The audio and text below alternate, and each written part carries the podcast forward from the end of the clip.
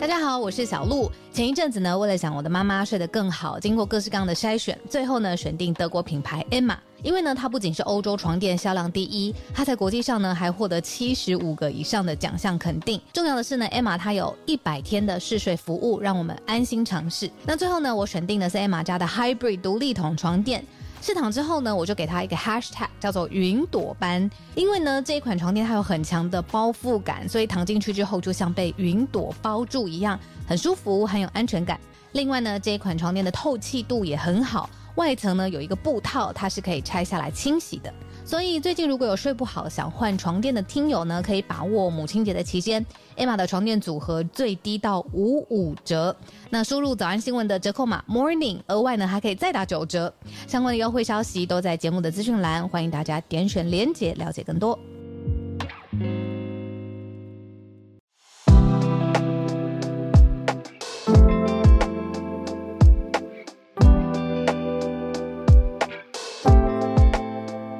早安！今天五月三十号星期二的全球串联早安新闻，我是浩尔。小鹿晚一点上来。那我们今天先讲一下台风好了。刚刚聊天室已经有听友在讲了。对，今天台湾时间礼拜二早上，目前最新的播报状态呢，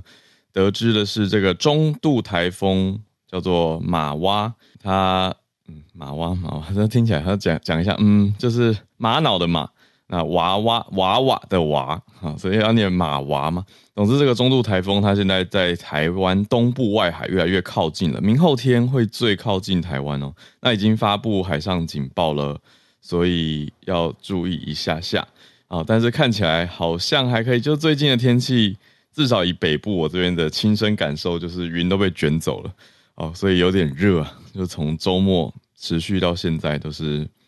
非常非常热，大家在讲万里无云这样子的概念，但它现在速度变慢了，这个台风速度变慢啊，还是继续往北转动，所以我们就再继续注意一下最近这几天的情况。这个是目前中央气象局的最新消息，跟大家讲一下，就是截至今天早上凌晨五点的时候的状态。那预计明天早上凌晨五点就是继续。往北边，嗯，就是看起来好像快要盖过冲绳的的概念，反正在台湾的东部啦，然后往北移动。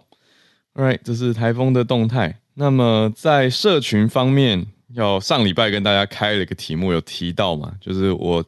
我诶、上礼拜四小美人鱼上映，就是真人版的小美人鱼。那有跟大家提到说，哎、欸，这个礼拜要来小小聊一下。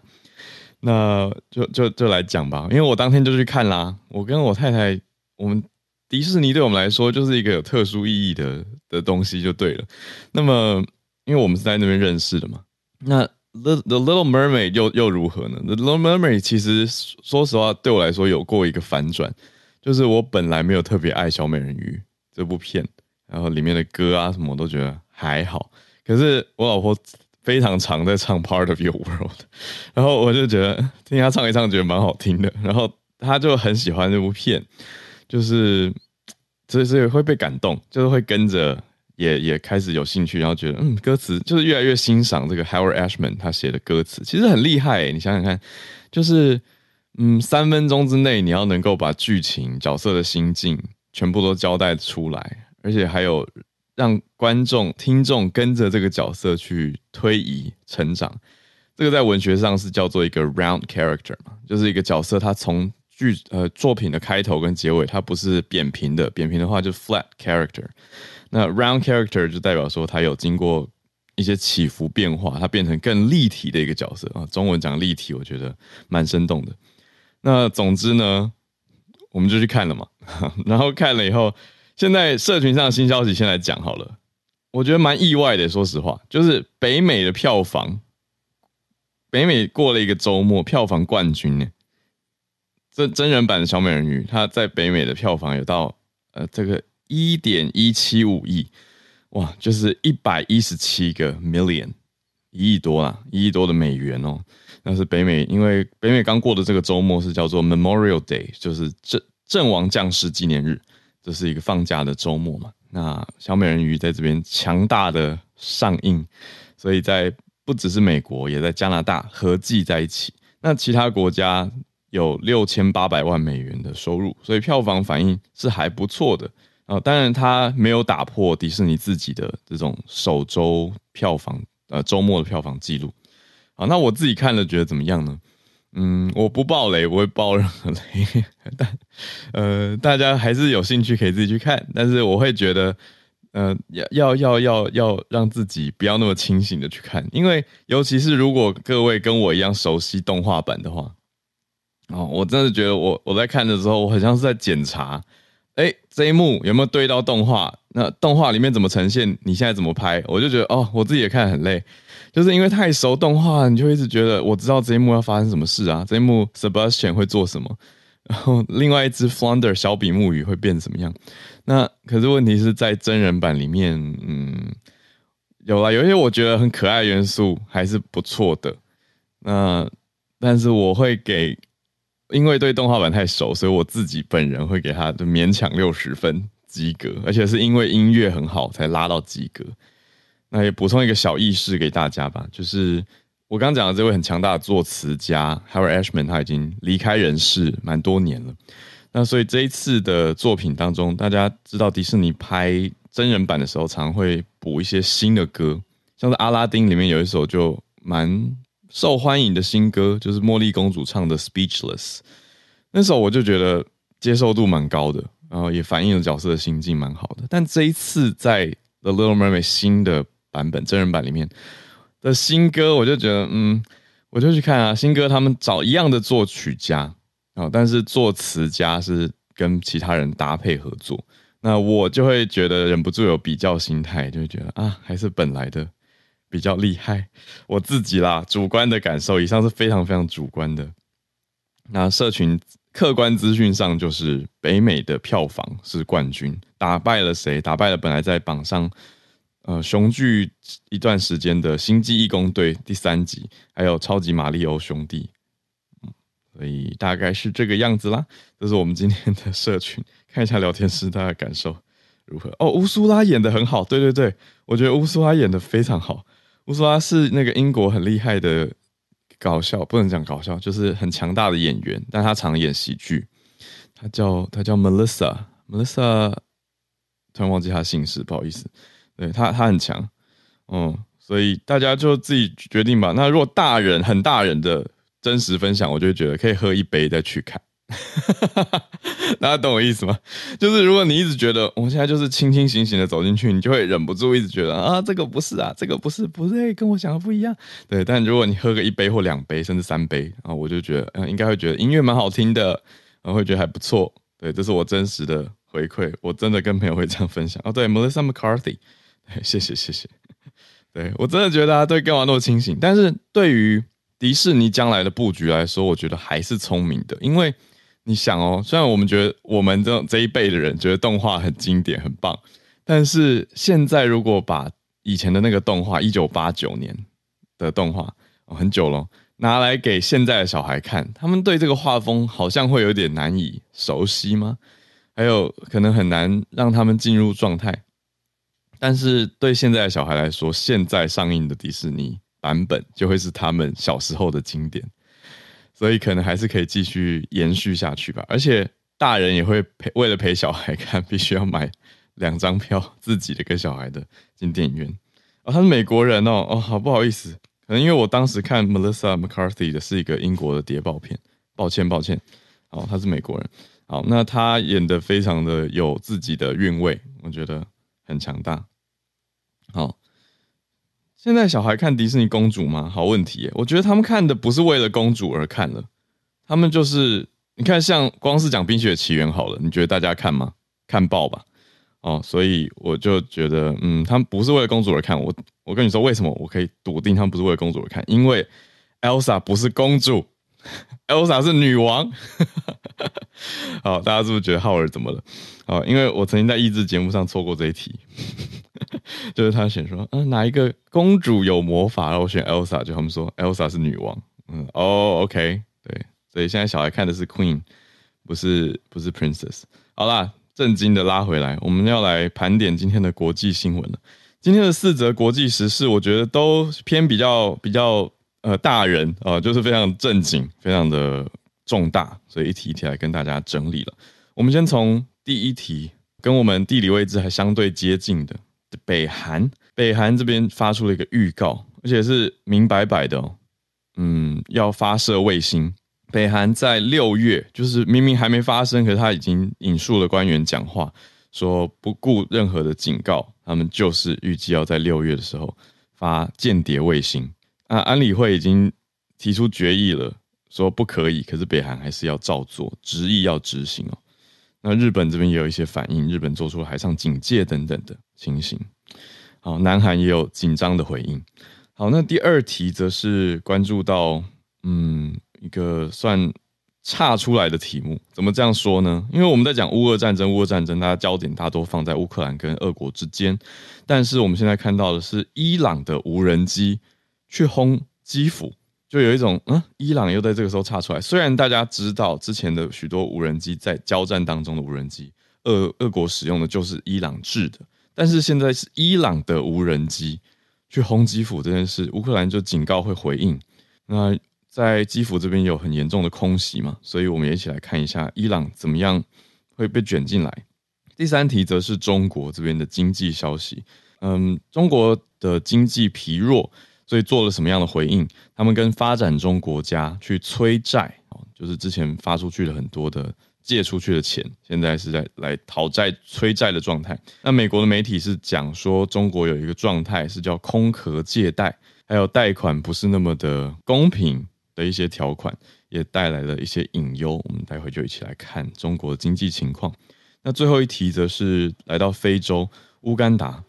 乌干达通过了一个嗯，总统签署的是全世界最严厉的反 LGBTQ 的法律。怎么样个严厉法呢？就是同性恋可能会被判死刑这样子的严厉法。有什么国际上的呼应呢？美国总统拜登提出了一个蛮大的呼应，提出抨击以外，还有提出威胁哦，算是一个警告，就威胁说，如果这个法真的没有要调整的余地的话，美国可能会减少援助的投资，因为这个违反了人权价值。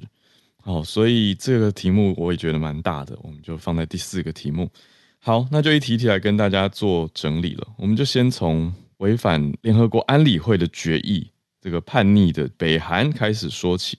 北韩就明摆摆的说，我们六月就要发射一个军事的间谍卫星了。这是怎么一回事呢？北韩的官方媒体对外发布的，引述自己国内的高层国防官员就说，就是下个月会发一枚侦察卫星。那要干嘛？平壤说，这个是要来监控美国跟其 呃跟美国的伙伴盟友的军事行动。意思是我是冲着美国来的哦，不是对，不是对日本跟南韩啦，哦，有有这样的一层含义啦。可是日本马上也做出了紧张的回应，呃，日本说就在昨天说，北韩已经通知他们了，说最快就是这个礼拜就会发了，因为这个礼拜就要接近六月了嘛，接接到六月里面去。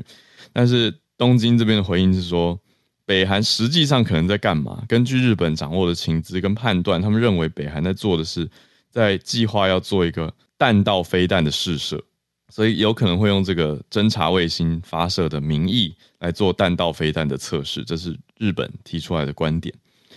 那北韩这边官方的消息当然讲的是说啊，是要发卫星啊，是间谍的卫星，六月会发等等等。但是北韩这边比较指证莉莉的是认为说，美国在朝鲜半岛跟附近。有进行敌对的空中间谍活动，一直在做 spying。那北韩想要做一个反制，好，但是日本方的看法，包括首相办公室安田文雄就在 Twitter 讲说，已经告诉了日本这边的官员，要来针对北韩发的这个弹道飞弹，然后说形容成卫星哦，等于他已经很明白的说，这个日本就认为这会是弹道飞弹试射。而不是卫星，只是把它包装成卫星。哦，那万岸田是说，这是描述成卫星，但是你用弹道飞弹的技术在发射，还是违反联合国安理会的决议，而且会威胁到大家。哇，这个我觉得这样新闻消息就变两个层次了。就是说你在国际上北，我讲的是北韩对外放的消息是说我们要发卫星，但根据邻近政府的情资又说可能是弹道飞弹，所以意思是说你讲的跟做的不一样。那这样你在国际形势上到底要交代到什么程度？那其他人会用什么方法去掌握资讯？最后到底谁可以掌握到真相，然后来做判断呢？因为联合国的观感，北韩一定还是要顾的，所以他到底最后实际上发射什么，是我们接下来在看的重点。那日本这边除了做形式上跟外交资讯上面的宣布以外呢，也发布了三个海上警戒区哦。日本防卫大臣有讲重话，他叫冰田敬一，他说已经下令要做好摧毁北韩飞弹的准备，这非常的大条，就是说如果你们发的不是卫星，你们发的是是是用弹道飞弹的方式发，那可能。其就是假借，如果啦，如果他讲的情况是，如果你假借发卫星却发飞弹，那日本这边是要摧毁你这个飞弹的，所以讲的是蛮重的。那现在日本海上保安厅的官员也对路透社回应了求证，就说北韩有告诉他们这个卫星计划，那预计是明天到六月十一号之间，或是六月上旬之前完成的事情。好，那就说。资讯方面提供给大家，发射卫星的火箭跟发射弹道飞弹的火箭结构是很相似的，但就只是携带的内容不同，所以就还是会有火箭的碎片落下。这次为什么日本这边要做海上警戒？哦，因为要先发出说这边可能会掉碎片。好，对，但这个消息真的还是引发了非常敏感的神经，特别在日本还有南韩方面，南韩就警告说北韩会为此付出相应的代价，因为不顾国际社会的反对。发射卫星就执意要发射，讲得明白白的嘛，因为他就是直接告诉大家，我就是要发射哦。那邻近国家现在蛮紧张的，我们就继续看实际上的情况是如何。第二大题来到基辅，基辅的情况是现在遭到了伊朗的无人机轰炸，这个是伊朗的一个无人机款式叫做见证者。那这个无人机锁定而且连夜的攻击乌克兰的首都基辅。那现在乌克兰的政府高层警告说，伊朗这样会带来严重的后果，就是一个警告反制跟回应。那乌克兰这边总统顾问在公开社群媒体上面发表的消息是说，伊朗在这一次的战争里面成为了俄罗斯的重要盟友，刻意的提供武器给俄国，让他们攻击以平民为主的城市。这些关键字都让大家觉得哇，很心寒吗？也很重吧。平民为主的城市，哎，就是战争的时候，你打的城市标的到底是什么样的情况？当然也程度上是会有落差的。那他还说到了什么呢？他说有五十架见证者，这个叫做 Shahed，好，这个见证者无人机，他在基辅做的攻击就是另外一个铁证。从法律层面来说，伊朗是有意要这么做，这是他的说法。那而且伊朗知道会导致什么后果，这绝对会导致严重的后果。乌克兰就提醒伊朗的官员说：“这个是一种回力镖，要小心你今天所作所为。”呃，就提出威胁制裁，也会对伊朗执行五十年的制裁。这是现在嗯、等于这个政府的总统顾问乌克兰方对外发出的消息。那说预告乌克兰的总统泽伦斯基会提议要对伊朗制裁，那就是一个很强烈的外交上面的抗议跟反制。而且也在演你说，对伊朗的贸易、金融、技术要做限制，禁止伊朗的货运啊，还有航班经过乌克兰领土，也不让伊朗公民在乌克兰投资啊，不让他们撤回哦。就是这个资金等于是严重的影响，就是说，伊朗万一假设有富有的人民来到海外投资，来到乌克兰的话，那这些钱就会压制着，所以就是对伊朗政府施压的意思了。但呈现出来的。还是我觉得让大家很惊吓吗？就是说现在怎么这么明白白？虽然从之前伊朗的无人机，你说提供武器是一回事，但你现在有这种强烈政府支持的意味在其中，也在国际媒体上面受到了关注跟发布。那当然，主要大家还是看到的是俄罗斯的攻击啦。可是现在伊朗也被拉进来，变成一个嗯乌克兰指证的凶手或压迫者的形式，所以是我们看到比较大的一个变化。那我们讲乌克兰的首都基辅受到的轰炸情况，也不只是伊朗这一遭，呃，还有很多，就是在好几个小时的情况之内呢，俄国发射了好几十枚的飞弹，还有无人机是夜袭基辅的状态。对，那这些俄罗斯的飞弹，在乌克兰官方的消息是说，已经都被拦截击落了，所以飞弹没有击中城市，但是无人机的袭击在城市当中就可以看得到，这个这个算是非常的严重，而且看到很多的烟雾爆发出来，还有城市当中的爆炸声，所以基辅民众是在躲避紧张。那乌克兰看来是有嗯。成功的压制住这一波的飞弹攻击，有反制了，有击落这些飞弹，但还是让大家觉得哇，这个战况还是在首都燃烧着。我们转眼到第三题是中国这边的消息。好，在中国这边消息看到了北京的，应该说就是中共的经济情况。中国内部现在经济情况疲软，包括我先开这题之前也跟大家聊一聊，我不知道大家感受上美中之间最近的热度。还有中国的挑衅是不是有有减少？嗯，我跟一些在从业的人员谈到这件事情的时候，似乎……但前几天你说台湾这边有什么消息？台湾这边，台湾海峡有一艘中国的航空母舰航航行经过，大家知道吗？呃，就是新闻上其实，在社群上没有它超级热，可是这件事真真确确发生了，这是很罕见的，所以我就有点紧张，我就会跟相关。相关产业人士聊了一下这件事情，我说：“难道不用担心吗？”我说：“虽然政府方消息好像压得蛮低的，可是还是要担心吧。”嗯，他他就说：“嗯，算是比较低调的一种微警告了。就中以中国的角度来说，它就是让一个叫做山东号嘛，它是从大连的这个船厂呃造船出来的。那现在他们要从中国南海航行回大连去做一个定期的维修保养。那我就说，可是以前都不会走台湾海峡。”而是会走，你说也许会走东部，有台湾东，而且很远，也许会拉到关岛这边的航线再往北。可是这次走台湾海峡，但是它它离海峡中线很远啊，它是比较靠近中国沿海啊，所以还是呈现了蛮不一样的讯息。那就默默的，呃，一艘大的航空母舰跟另外两艘两架船就一起呃护送它往北过去，就就是顺顺的过去，然后也没有发生任何的冲突。但这个是我补充一下今日的时事，就前几天的事情而已。但是延续着看，中国似乎在对外的这些放话跟更多的动作上面，放话还是继续放。可是你说更多的动作似乎有变少吗？是不是在顾经济呢？我真的会这样想。那我们就看看消息面，消息面就是中国内部经济传出比较疲软的状态，而且开始要这些债务国还钱，要跟这些发展中国家说，哎。你们要要要来还钱的，就是追债啊！那这是美联社发出的一个近日发出的一个长文解析，就在讲说，世界最贫困的国家正被中国推向崩溃的边缘，因为中国这这些年来借了许多钱给他们，但现在来讨债了，那讨债就让他们的政府财政变得很严重的吃紧。那十几个贫困国家因为上百亿美元的外国贷款，正在面临经济不稳定而且要崩溃的情况。那他们最大的借款就是来自中国，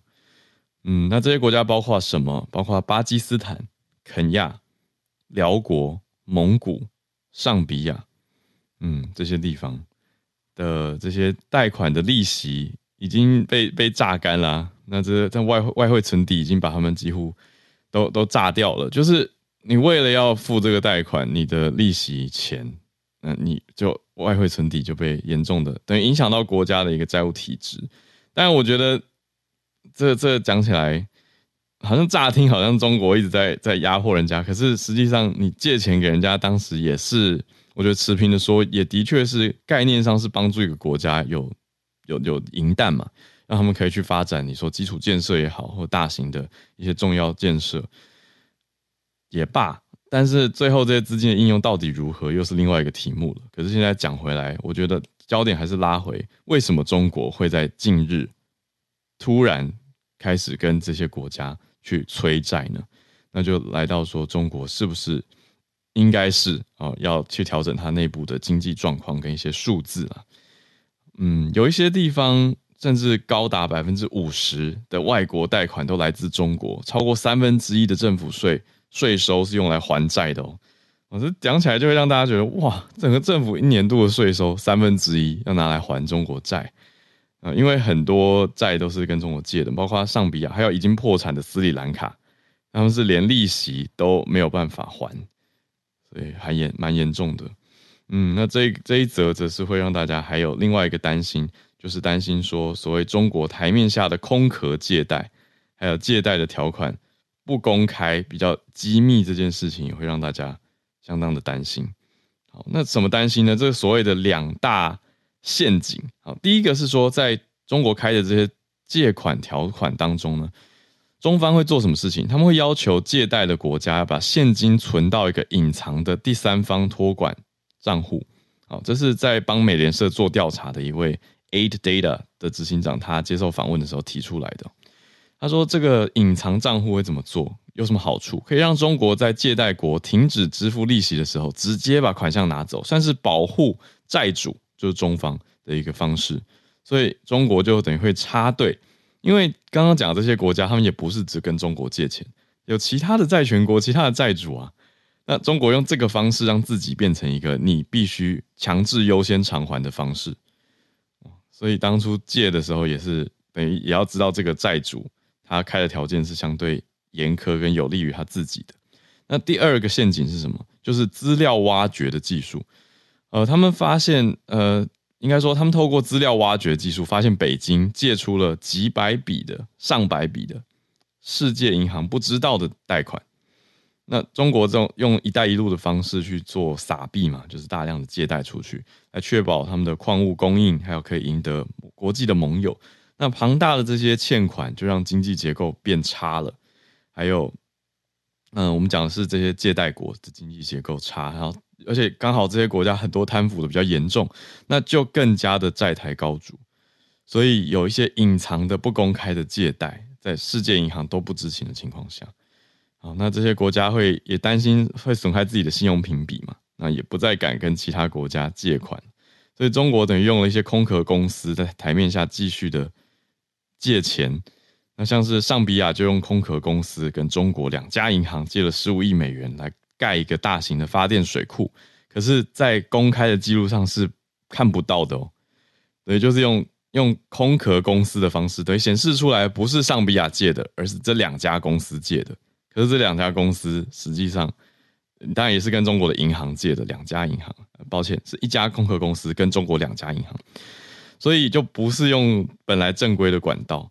那这个调查者他还提到说，在八十八个国家有三千八百五十亿美元的这种隐藏债务，或是没有申报的中国债，所以意思是很多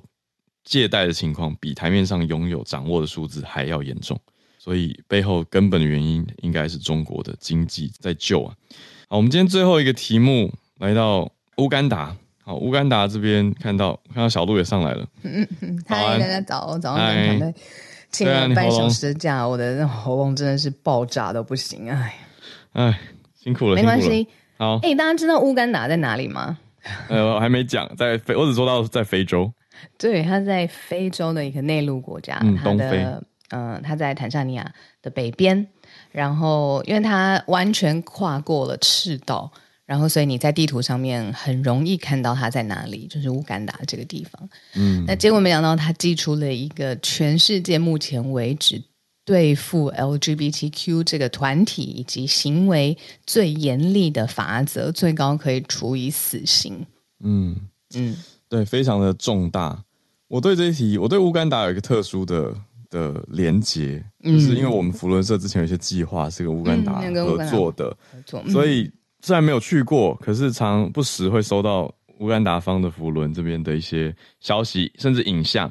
还有像我们有合作帮忙乌干达建立一个洗肾中心等等这些事情。嗯嗯，对，所以会觉得哦有在连接，而且我们所知道的情况是因为之前的专案比较贴近是乌干达的女生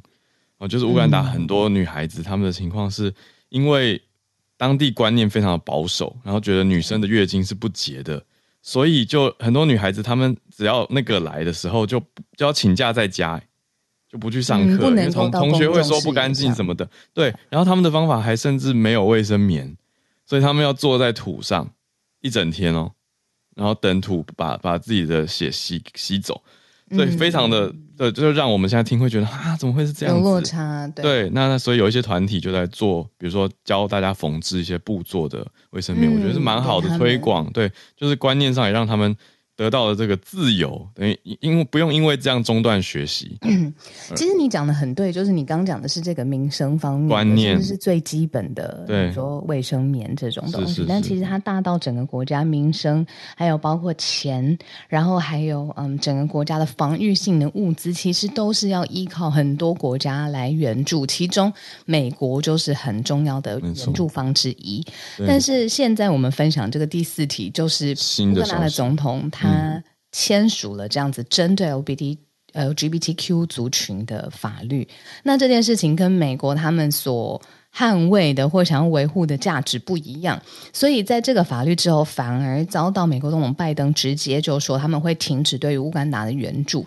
所以在表面上面看起来是乌干达他内政上面呃嗯这个总统或这个国家。通过的法律，但是其实它浮散开来，在外交上面也是有意义的。就是比如说，美国的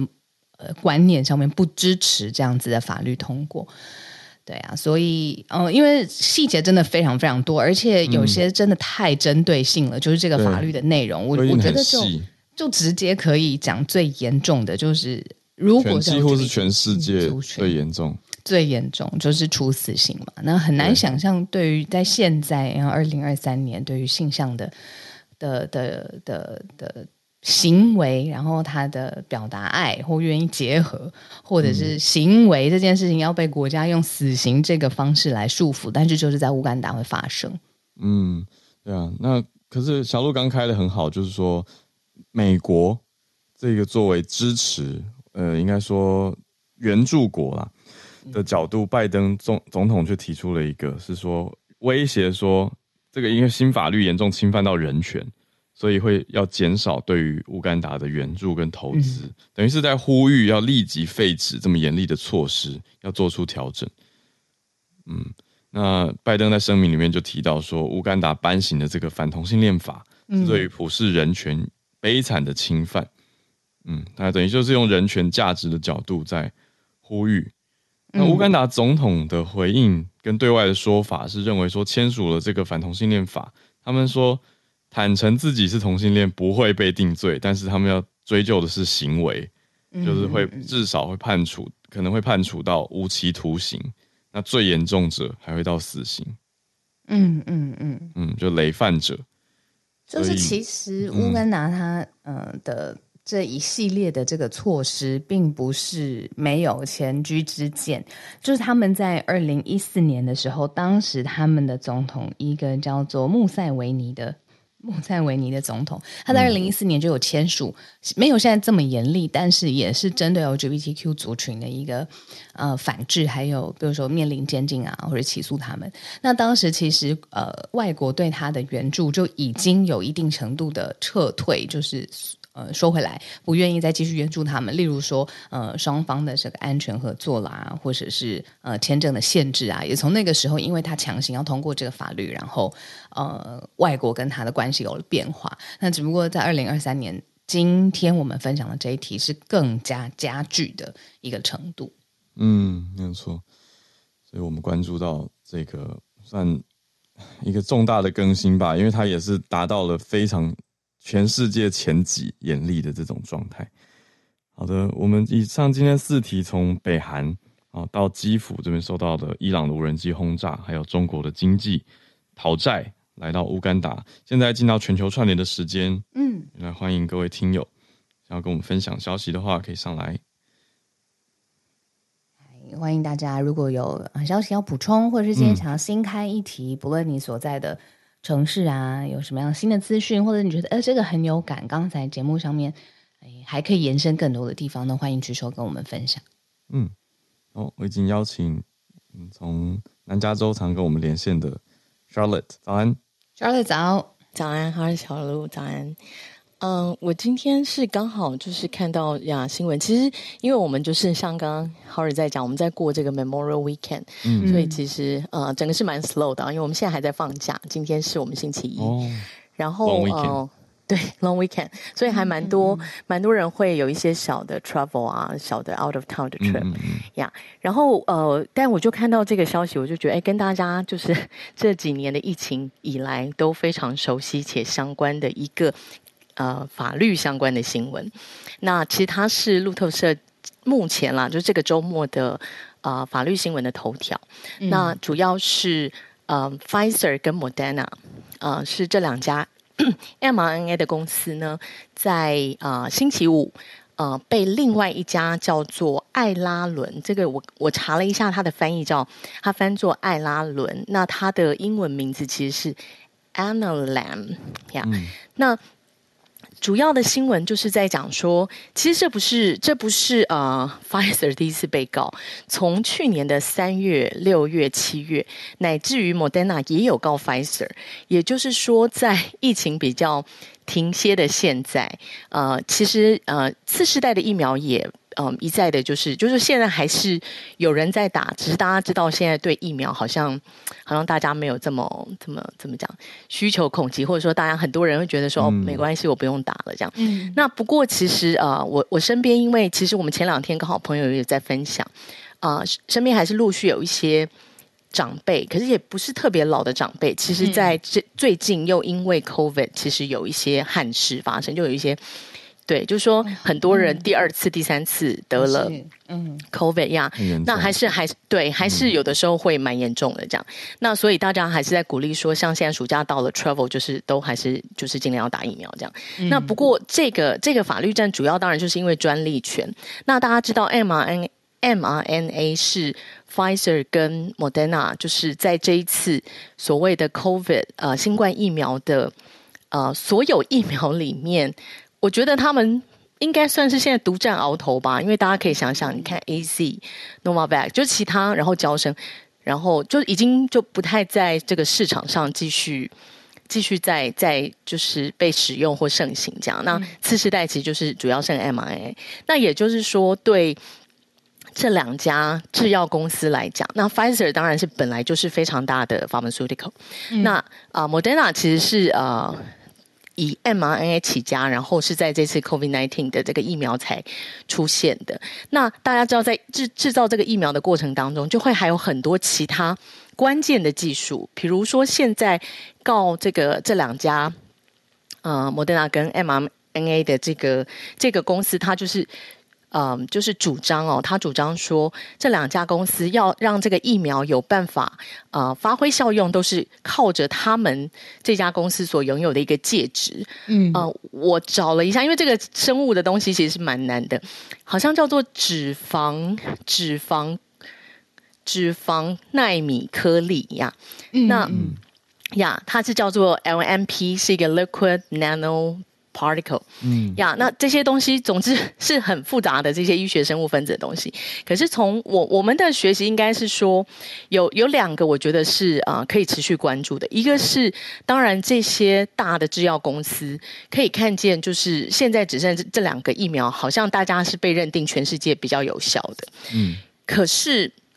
呃 W。WHO 其实在，在呃去年去年底一直以来有在努力，呃，在做一个所谓的呃智慧财产权的 waiver。这个 waiver 是呃要让这个 COVID-19 的 mRNA 的这个疫苗技术在某一部分被 waive，就是被豁免，让比较贫穷的国家。有办法让这个疫苗稍微可以提升普及率，因为到目前疫情过去四年，所谓的先进国家有八十二 percent 的人都已经接受过，就是像这样的疫苗，就是有效的疫苗。但是如果是其他，就是除了这些国家以外的，可能约莫只有二十趴到二十三趴的二 percent 的。的呃贫穷国家就是接受到疫苗，那这会回到我想最初孔医师可能也有讲过，就是这个是全球卫生的一个概念啦，就是如果呃如果在这些贫穷国家没有办法没有办法真的接受有有效疫苗的情况下，这个病毒很有可能还是不断的在继续 variant。就是一直变形，然后一直还是有可能会有其他的啊反击的机会，这固然是一个。那另外一个是这样子的 patent 专利的诉讼战，对啊生技制药公司来讲非常重要，是因为大家知道一个生一个新药通常都要研发十年以上，就是一个非常长期的。然后他们也是因为它带来非常巨大的利益。那同样的，大家也会在讲，就是说有点鸡生蛋，蛋生鸡。如果不是因为这么庞大的利益，这些制药公司也不会投入这么大的这个努力去。所以，在这个专利、专利跟智慧财产权的平衡上，啊、呃，我觉得这个在国际局势，然后在全球的公共卫生，乃至于就是啊、呃，在各国跟还有这些这些啊。呃私人的这些制药公司、生技公司，他们其实现在的这个诉讼战，就有一点是要分一杯羹啦。因为当这两个疫苗已经成功的打进全世界之后，那所有觉得有关键技术的啊、下游的，也不能说下游，应该说、呃、曾经在这个关键技术里面啊、提供重要生物技术的这些公司，也觉得嗯，他们应该也要取得部分的权利金。那究竟这个结果会怎么样？我们可能要继续看，因为现在已经至少有啊、呃、三这家公司已经告 Pfizer 跟 Moderna 三次，然后 Moderna 告 Pfizer 一次，嗯、另外还有别的公司告 Pfizer，大家都告 Pfizer，因为 Pfizer 最有钱。嗯、那最后这个专利诉讼战哦，而且啊、呃，我刚刚看到的数字应该是 Pfizer 目前在啊、呃、全球的 COVID-19，就是说这个大家这叫什么 BNT 是不是？嗯、就是。对这个的 sale 在目前的数字是三十七点八 billion，就是三百七十八亿。呀，所以美金呀，嗯、所以可以想见，它是目前全球的 COVID-19 的疫苗的最大赢家吧？如果要讲，就是用这个销售数字，对对对，用这个数字来来定义的话呀，嗯、那我们接下来可以继续看。那我相信，我觉得这个对全球疫情也有影响，可是同样对生物科技。的这个进步跟发展，你同样又是专利，就是要鼓励，就是像这样子的技技术的进步，嗯、所以这个中间的权衡呀，我们就可能继续看下去。如果有进一步的消息，嗯、我们再跟大家分享。嗯，好像很多法律上面的拿捏都是要诉讼战权衡跟平衡，对于这方面来说的，跟对另外一方面对照对立，对 AI 也是啊，然后资讯也是啊。我想问 Charlotte 的点是说，是不是因为尤其在美国这样又判例很很被看重的情况下，这些判决的影响都是有后续性的？嗯，所以对，而且裁决的时候也会很顾虑这些这些等于自己作为判例以后的影响。哦，对对，在我们以前 法律界，我们今天就会讲，就是在美国法官是一个，就是怎么讲，是一个呃。他不是像这个亚洲国家，就是你可以像台湾、日本、韩国，你有考试可以考进去当法官嘛？因为他等于是一个法官造法的体系，所以能够当到法官，能够写出一个很棒的判决、留名青史的判决，对法官来讲都是一个。就是一个怎么讲？这是一个历史定位嘛？对对，有点类似这样。所以的确是更重要。那我觉得比较有趣的是，其实在这个新闻里面哦，大家可以看到，他们这个路透社旁边马上都会写 Pfizer 的这个股票代号，然后影响它的股价。所以同时又对经济，然后又对这个整个市场，然后还有对。啊、呃，像先前这家公司曾经跟 Moderna 要进行所谓的合作或并购，那也都影响所有的交易，所以这些环环相扣，其实后面还蛮多脉络跟就是一些背后的故事啦呀。对，嗯、所以谢谢 Charlotte。哦，所以这个诉讼战还在持续着，这个是 Pfizer、Moderna 跟 Alnylam。嗯，这是最新提起的呀，前面已经有一连串，嗯、然后现在应该会合并审判，有一些部分会合并审。嗯嗯，谢谢 Charlotte 在 Long Weekend 长假期的时候上来跟我们分享。我们其实已经很久没有在看，就是世界上面各大药厂啊，然后因为疫情已经很尾声了嘛，非常非常后面了。然后对于疫苗，嗯、呃，在意上面的程度也不像以前刚刚疫情刚爆发的时候。真的，现在听这个有一种哎、嗯、后续消息追踪的感觉，继续长期。对，但其实都这些制药公司当然还是在继续研发、继续开展，同时也继续被打，会跟打别人诉讼战。对啊，嗯，谢谢 Charlotte。那我们再来连线，邀请了 Bernard 嗯上来。刚刚早安，Bernard。Bernard 早。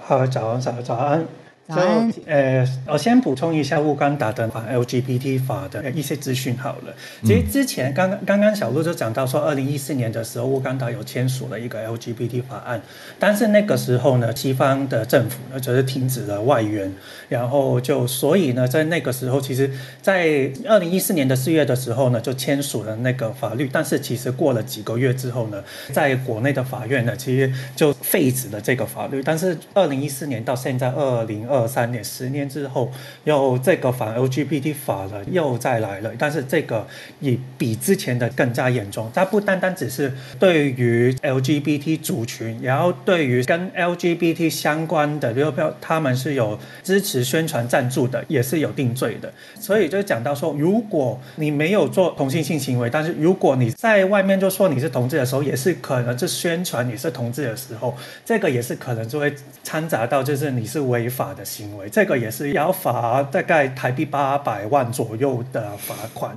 所以就是当然是他们死刑是严重到是，我看到的是说，对于是如果他是有感染到 HIV 的，或是他们是对于儿童或是其他，或是被迫人去做一些呃同志的性行为的话，他是会变成是那个死刑的。所以其实我们还是对于 LGBT 族群来讲的话，也是一个很很保守。非洲东部本来就是很保守，非洲的东边其。其实六个国家，非洲的东非联盟其实一直都是反 LGBT 的。然后那乌干达更加是那个，因为他们是基督教跟伊斯兰教很盛行的国家，所以他们对于这个 LGBT 会更加的压迫。然后我今天分享的就是到欧洲这边的 LGBT 的新闻。这一次呢是罗马尼亚经过了欧盟的人权法院呢，这个已经有一段时间，也是大概五年的时间了。因为最后呢已经是判决了罗马尼亚呢必须要将同性婚姻呢是合法化，在二十三号裁定的，所以要三个月后必须要生效。